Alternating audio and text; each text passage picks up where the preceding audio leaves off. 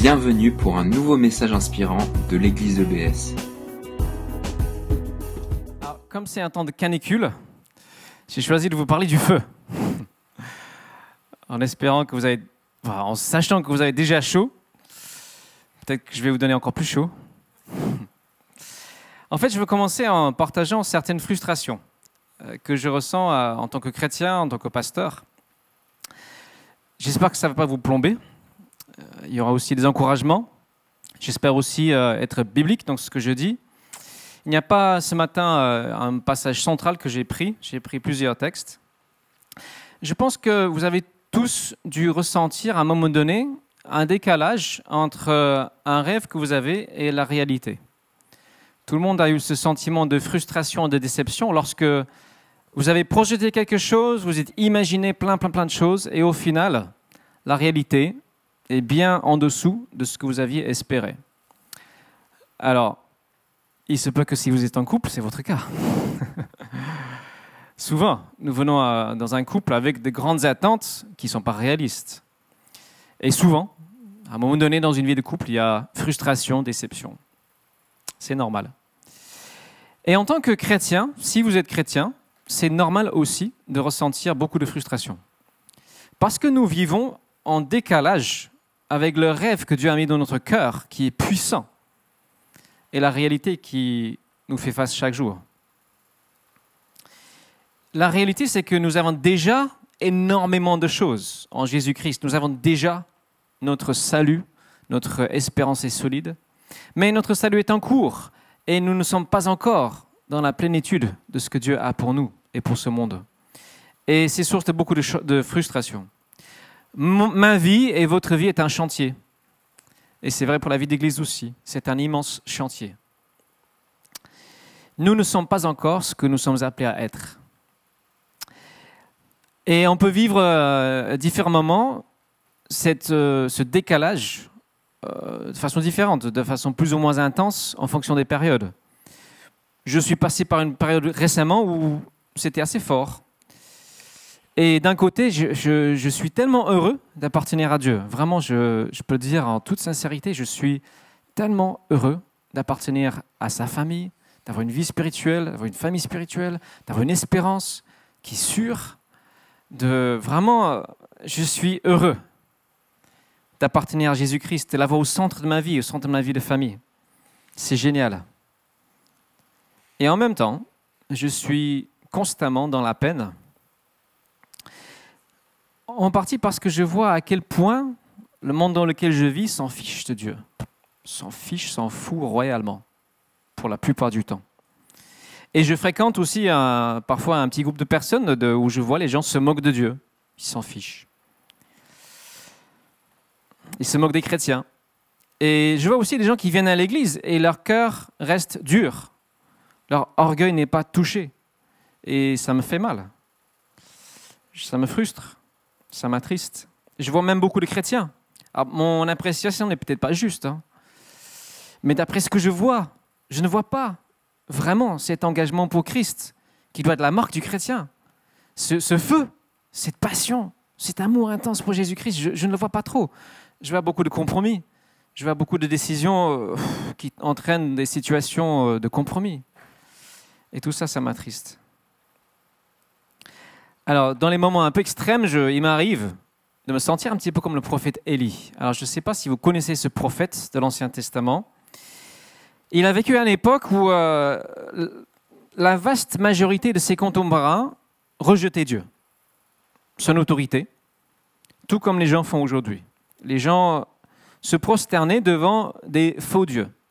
Tout comme aujourd'hui, même s'il n'y a pas d'idole sculptée, les gens se prosternent devant des faux dieux, de l'argent, de, du moi, du progrès, de la science même. On peut se prosterner devant ces faux dieux qui ne donnent pas la vie. Et Élie, à un moment donné, il il remporte une magnifique victoire spirituelle et puis il s'enfuit dans le désert et c'est pouf, c'est la chute. Et il dit, il crie à Dieu, 1 roi 19, verset 4, il dit, ah Dieu, je pense que c'est lisible, hein, j'ai ardemment défendu la cause de l'Éternel, le Dieu des armées célestes, car les Israélites ont abandonné ton alliance, ils ont renversé tes autels, ils ont massacré les prophètes. Je suis le seul qui reste. Il se sent tout seul. Ce sentiment a aussi habité l'apôtre Paul par moments. Il écrit à une église à Philippe, qu'il a fondée, Philippiens 2, 21. Tous ne s'intéressent qu'à leurs propres affaires et non à la cause de Jésus-Christ. Alors ces deux hommes exagéraient un peu. Mais la question derrière, c'est vrai, combien de personnes s'intéressent réellement à la cause de Christ? Combien sont vraiment préoccupés par son honneur, sa, gloire, sa renommée, ce désir de, de le voir dans la vie des autres, le voir glorifié Combien? Même parmi les chrétiens que je fréquente, je n'en vois pas beaucoup qui a une, euh, une relecture, méditation régulière de la Bible, qui est un peu la, une des sources de ce, ce feu que nous pouvons avoir. Et moi-même aussi, je suis souvent frustré avec moi-même. Peut-être que ça vous arrive aussi. Euh, dans mon témoignage, je, je peux avoir l'occasion de partager avec quelqu'un, et puis vois une petite étincelle, et puis ça semble disparaître, et c'est frustrant. Et je me pose la question, mais où sont les fruits à long terme? Alors jusque-là, je vous ai surtout parlé de la frustration. Mais Dieu, mais Dieu, voit les choses peut-être autrement. Il a répondu à Élie, mais en fait, il y a 7000 personnes dans ce pays qui n'ont pas plié le genou devant les faux dieux. Paul a écrit à des personnes qui pourtant aimaient vraiment Jésus-Christ, ne le manifestaient peut-être pas comme lui espérait. Et dans cette église, il y a une magnifique équipe de personnes qui aiment réellement Jésus-Christ et qui brûlent de tout leur cœur de le voir connu, glorifié.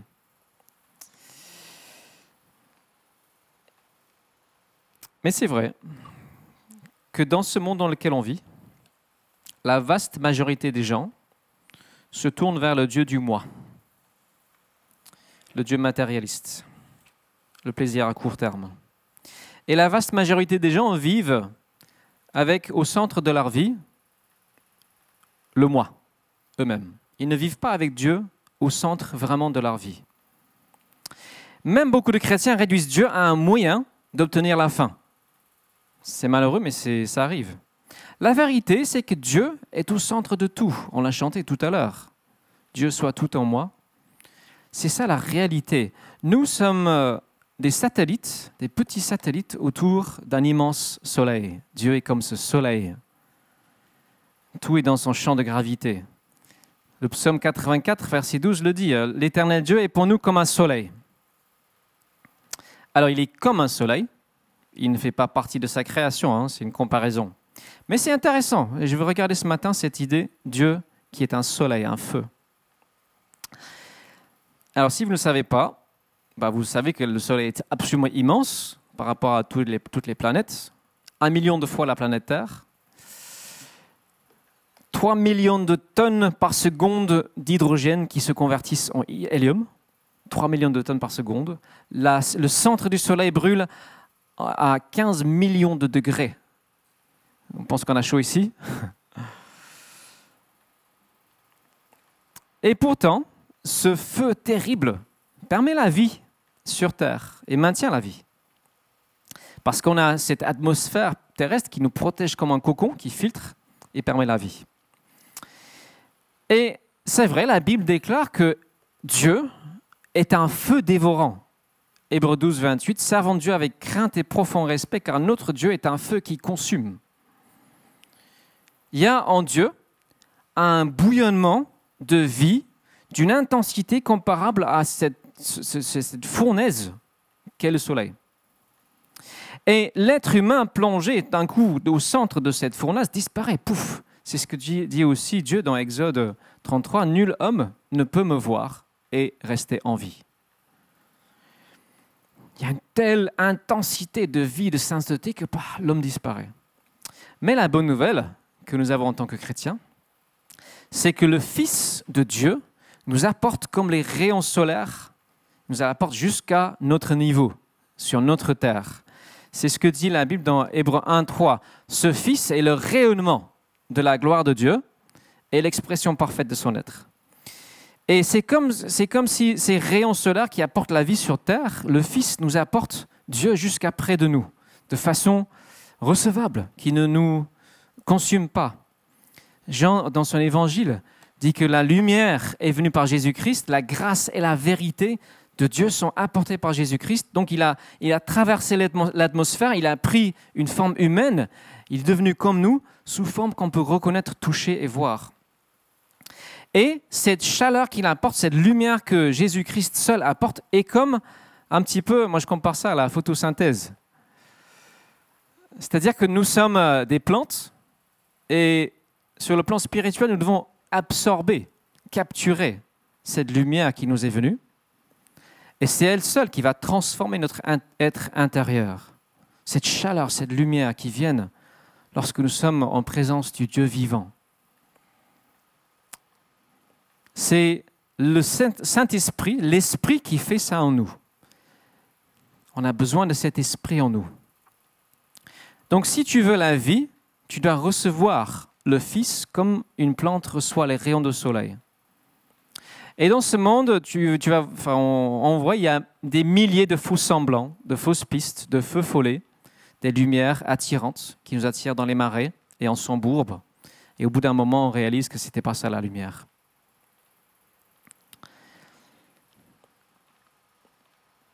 L'Évangile proclame que la vraie vie spirituelle nous est communiquée par ce Fils.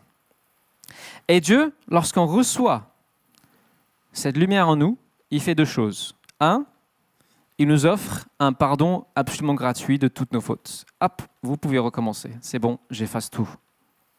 Nouveau départ. Et deux, il met en nous son propre esprit. Il met comme une partie de lui-même en nous.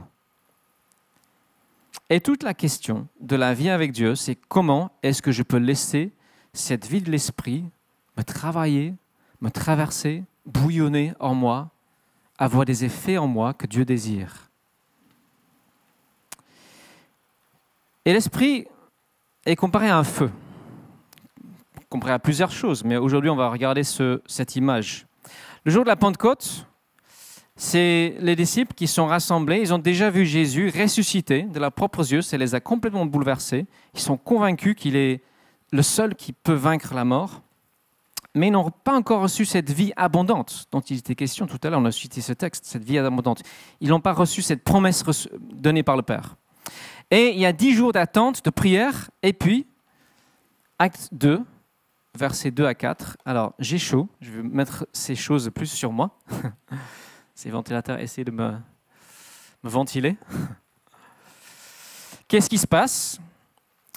L'Esprit descend comme un vent violent et au-dessus de, la tête de chaque apôtre, il y a comme euh, quelque chose qui ressemble à une langue de feu. Le feu sous forme de langue. Et suite à ça, leur langue est déliée. Ils se mettent à parler dans les langues des, gens qui sont de toutes les nations qui sont rassemblées ce jour à Jérusalem. Et ils se mettent à proclamer les merveilles de Dieu. Dire combien Dieu est merveilleux, combien il a fait de grandes choses en Jésus. C'est un événement euh, unique qu'on ne peut pas reproduire mais qui peut se vivre à un petit niveau.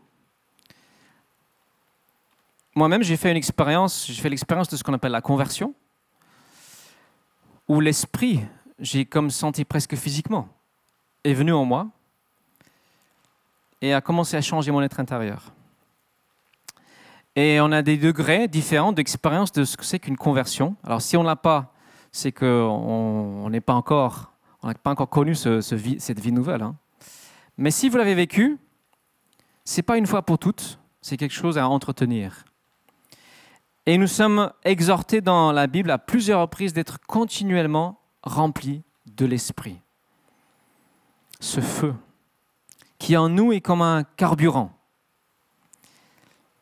Et ce matin, je viens à vous un petit peu en, en beaucoup de simplicité en disant juste mon inspiration. Seigneur, je veux plus de ce feu en moi. Je désire plus de cette flamme, cette, euh, cette vie spirituelle qu'elle brûle plus fortement en moi. C'est le carburant, carburant de l'existence chrétienne. Et il s'agit d'un commandement biblique d'être brûlant pour Dieu. Il ne s'agit pas juste de sentiments, mais c'est un commandement.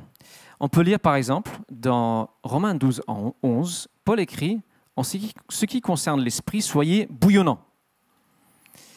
Soyez plein de chaleur et de ferveur. Dans l'Apocalypse euh, chapitre 3 verset 14, Jésus parle à des églises. Il marche au milieu de ces églises et à une de ces églises, l'Odyssée, il dit, puisque tu es tiède, puisque tu n'es ni froid ni bouillant, je vais te vomir de ma bouche. C'est assez violent comme parole, mais ça montre à quel point Jésus désire que nous soyons passionnés, qu'il y ait ce, feu qui, brûle en nous, pas une, euh, petite tièdeur. Et on sait qu'il est possible pour nous, chrétiens, d'étouffer, d'éteindre la flamme que Dieu a mis en nous. 1 Thessaloniciens 5, 18, Paul dit N'éteignez pas la flamme de l'esprit, ne méprisez pas les prophéties. C'est-à-dire, Dieu, il veut nous parler, il veut nous animer, il veut nous réveiller par des paroles parfois précises. Et il dit que c'est possible de, l'étouffer. C'est possible de, mettre, mettre de l'eau sur cette flamme. Et donc il dit à Timothée, son fils spirituel, ranime la flamme du don de Dieu que tu as reçu lorsque j'ai posé mes mains sur toi. Ranime cette flamme.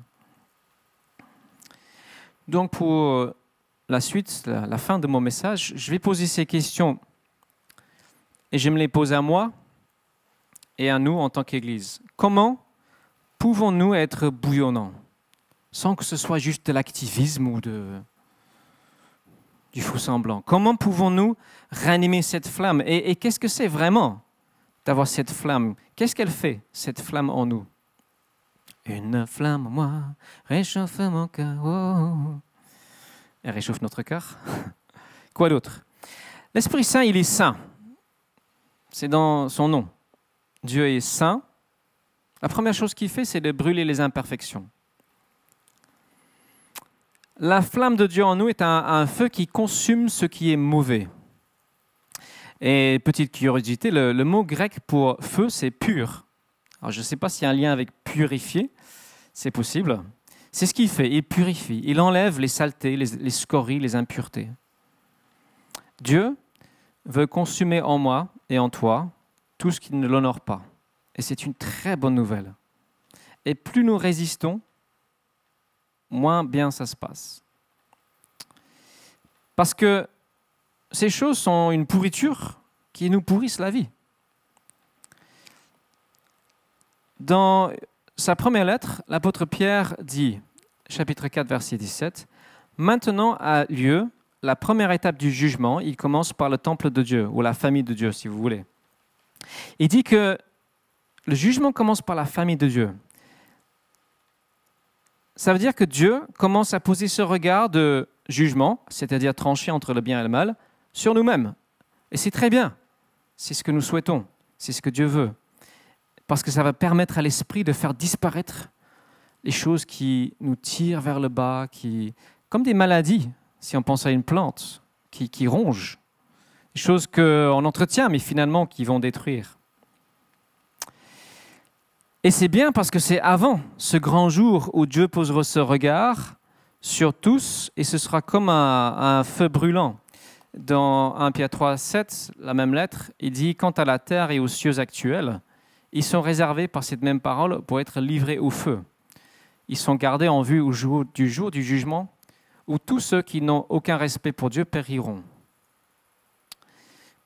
Pourquoi? Parce qu'ils n'ont pas accepté cette vie de l'esprit en eux. Ils n'ont pas absorbé ces rayons solaires. Et ça crame. C'est les choses sèches, desséchées, ça, ça brûle. Ils ne se sont pas laissés purifier, ils ont refusé la lumière de Dieu.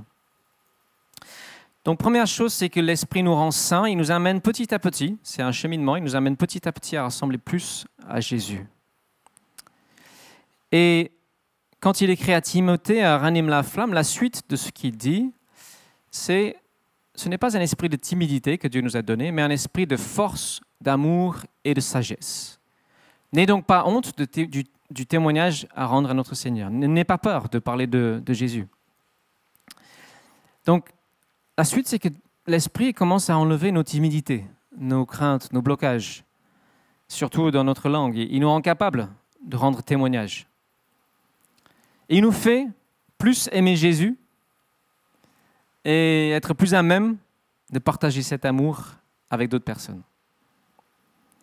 Et ma question c'est, Glenn, est-ce que je le désire? Oui, moi je le désire. Est-ce que nous, en tant qu'Église, est-ce que vous le désirez aussi? Si oui, ranimons cette flamme que Dieu a mise en nous. Comment faire cela? J'ai une chose à vous proposer. Comme ça, vous pouvez retenir. Hein. si je proposais 15 solutions, ça serait compliqué. J'ai une solution. À mon avis, vous devinez déjà. Personne n'ose essayer. La seule solution que j'ai à proposer, c'est qu'on devienne vraiment un peuple qui prie. Comme ces apôtres dans la chambre haute, dans Acte 1. Il y a dix jours de ça, je, me suis senti un petit peu poussé à demander à Heidi de, prier avec moi après son service de ménage le jeudi matin. Donc elle est venue dans mon bureau. Euh, tous les deux, on était un petit peu découragés et, on a prié ensemble. Et je crois que pour dire tous les deux, ça nous a fait énormément de bien. On, est, on est parti de ce moment-là une petite demi-heure euh, rafraîchi, revigoré. On a passé une bonne journée, chacun de son côté. Et jeudi d'après, donc il y a trois jours, Heidi m'a raconté euh, qu'elle a vécu aussi des choses, des réponses particulières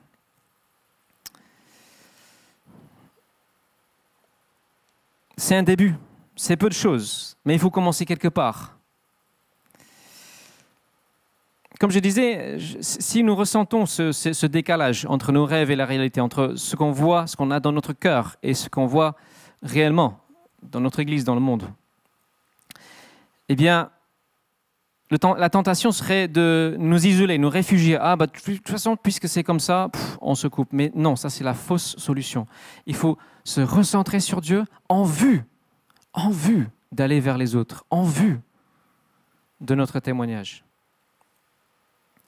Et la bonne solution pour nos frustrations, quelles qu'elles soient, c'est les transformer en prière. Parfois on est frustré parce que la réponse est longue, et je partage parfois aussi cette frustration. Dieu, jusqu'à quand? Comme disent les psaumes, jusqu'à quand? Quand est-ce que tu vas enfin répondre? Cette pensée parfois m'habite. Mais même cette frustration-là, je veux la transformer en prière, comme le psalmiste, et persévérer. J'ai un ami qui euh, vient de s'installer sur Strasbourg. Moi, il n'est pas là aujourd'hui. Il est parti en vacances. Récemment, il m'a dit euh, Glenn, j'aimerais te demander pardon parce que, euh, je ne sais pas si vous savez, mais il y a un mois à peu près, je me suis blessé au genou. Et ce jour-là, il était, je l'ai appelé, j'étais chez le médecin. Lui, il était disponible pour venir me chercher et m'amener au, cabinet de, radiologie. Et il dit Ah, je m'en veux parce qu'en fait, pendant tout ce temps, la matinée qu'on a passé ensemble, je n'ai même pas prié pour toi une seule fois. Je dis Mais c'est pas grave, c'est pas un problème. Dieu a agi, les choses se sont bien passées. Et il m'a dit Mais tu sais, Glenn, moi j'ai vécu un, peu en, en Tanzanie. Et quand j'étais en Tanzanie, j'avais un ami à chaque fois que j'allais chez lui, il proposait toujours la prière à la fin. Que j'aille emprunter un tournevis pendant trois minutes, je prenais le tournevis et disais Tiens, je peux prier avec toi Ou que je passe trois heures, un repas, etc. Toujours, toujours, toujours prier. Je dis Mais ce réflexe-là, j'aime ce réflexe-là, je veux l'avoir. Et je veux que nous l'ayons aussi. Je veux l'avoir moi. Je veux que nous l'ayons en tant que peuple. C'est quelque chose dont je rêve. Je rêve de devenir moi-même davantage un homme de prière. Je rêve que nous, en tant qu'Église, nous devenions davantage un peuple de prière. Un peuple qui prie avec patience, avec foi, avec persévérance, avec ferveur, avec ardeur, jusqu'à ce que nous voyions des réponses et de nouveau, nous aurons soif, nous aurons faim, nous serons frustrés. Et de nouveau, nous crierons vers Dieu. Dieu agit, intervient dans les maisons autour de ce bâtiment, dans les personnes autour de moi, de mon travail. Agis, s'il te plaît, Dieu. Je veux te voir à l'œuvre. Jusqu'à ce que Dieu agisse.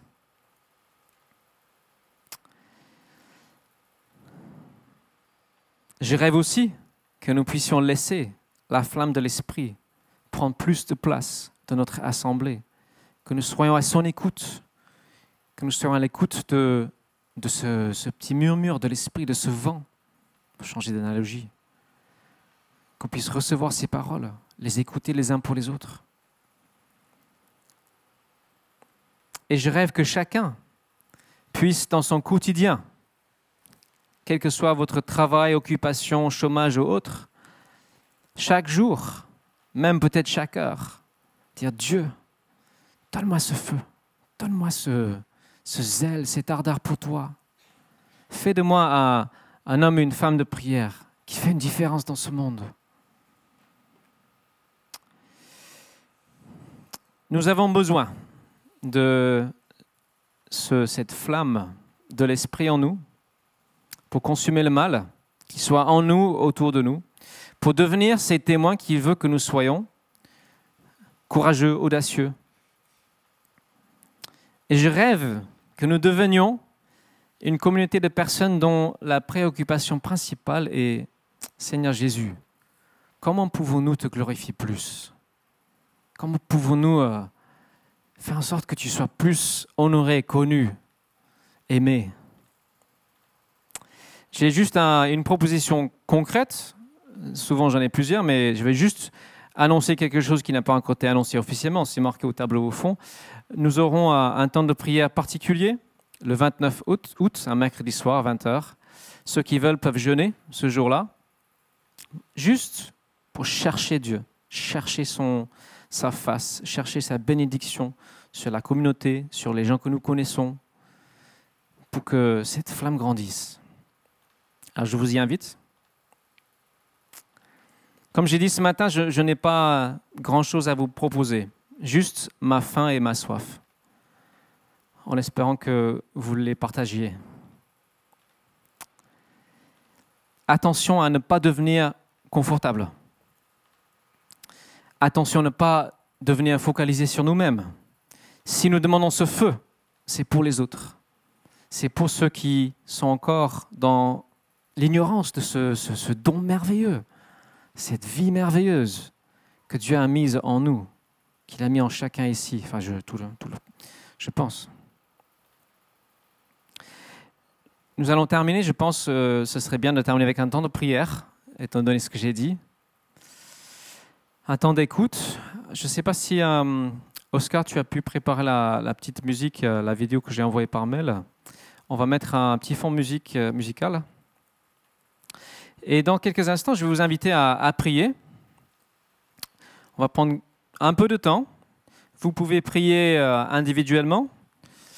Souvent, c'est plus facile de prier à plusieurs. Si vous voyez autour de vous quelqu'un vous savez cette personne est à l'aise, pourquoi pas proposer de prier ensemble, juste pour que bah, Dieu mette en nous cette faim, cette soif, ce, ce désir de zèle, cette lumière, cette chaleur.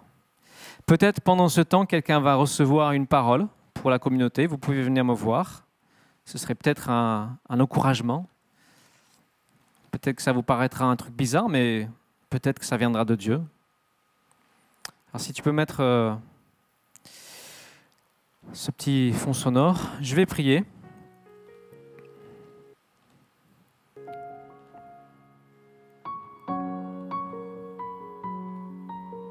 D'abord Seigneur, je veux te dire un immense merci.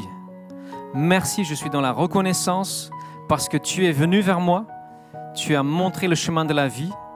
Jésus-Christ, tu es la lumière du monde, tu l'as dit, je l'ai vu.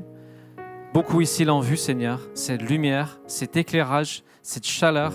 Et tu es venu en moi, Seigneur. Tu es venu en mes frères et sœurs et tu les as ranimés. Tu les as amenés à une vie spirituelle qui va jusque dans l'éternité. Je veux vraiment te bénir pour toutes ces bénédictions qui sont merveilleuses, immenses, que je ne mesure pas encore totalement. Je te remercie, Seigneur. Ensemble, nous te disons merci pour toutes ces choses. Et Seigneur, je te dis aussi ma, comme je l'ai dit dans le message, ma frustration, Seigneur. Je ne te vois pas encore assez à l'œuvre en moi et autour de moi. Et Seigneur, je veux te voir à l'œuvre surtout autour de moi, Seigneur. Je veux te voir à l'œuvre dans les personnes que tu m'as mises à cœur. Je veux te voir à l'œuvre dans chacun dans cette assemblée, Seigneur.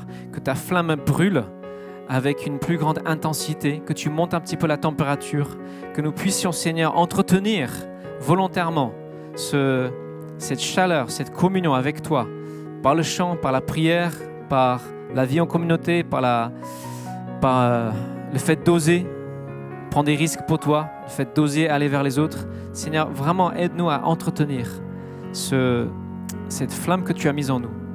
C'est l'été, c'est le temps de repos, c'est parfois un temps de relâchement, mais vraiment Seigneur, moi je te prie que tu, tu consumes Seigneur ce qui n'est pas bon, que tu nous donnes de te voir plus clairement encore, que tu nous donnes de t'aimer encore plus, plus profondément, plus simplement, plus comme un enfant, et avoir ce regard plein d'amour, Seigneur, que tu as pour nous et pour chaque être humain. Seigneur, donne-nous ce regard-là. Donne-nous d'être un peuple qui aime véritablement, qui t'aime de tout son cœur, de toute son âme, de toute sa pensée, de tout son être, et qui aime son prochain comme lui-même, qui cherche comment puis-je faire le bien aux autres que Dieu a fait à moi. Amen. Je vous invite à, vous-même prier. On va prendre quelques minutes. Comme j'ai dit, si, vous voulez prier avec votre voisin, euh, pourquoi pas, si vous pensez avoir quelque chose. Dans quelques instants, on va inviter l'équipe de louange à revenir. Merci d'avoir écouté notre podcast. Pour plus d'informations sur l'église EBS, rendez-vous sur le site internet www.église-ebs.com.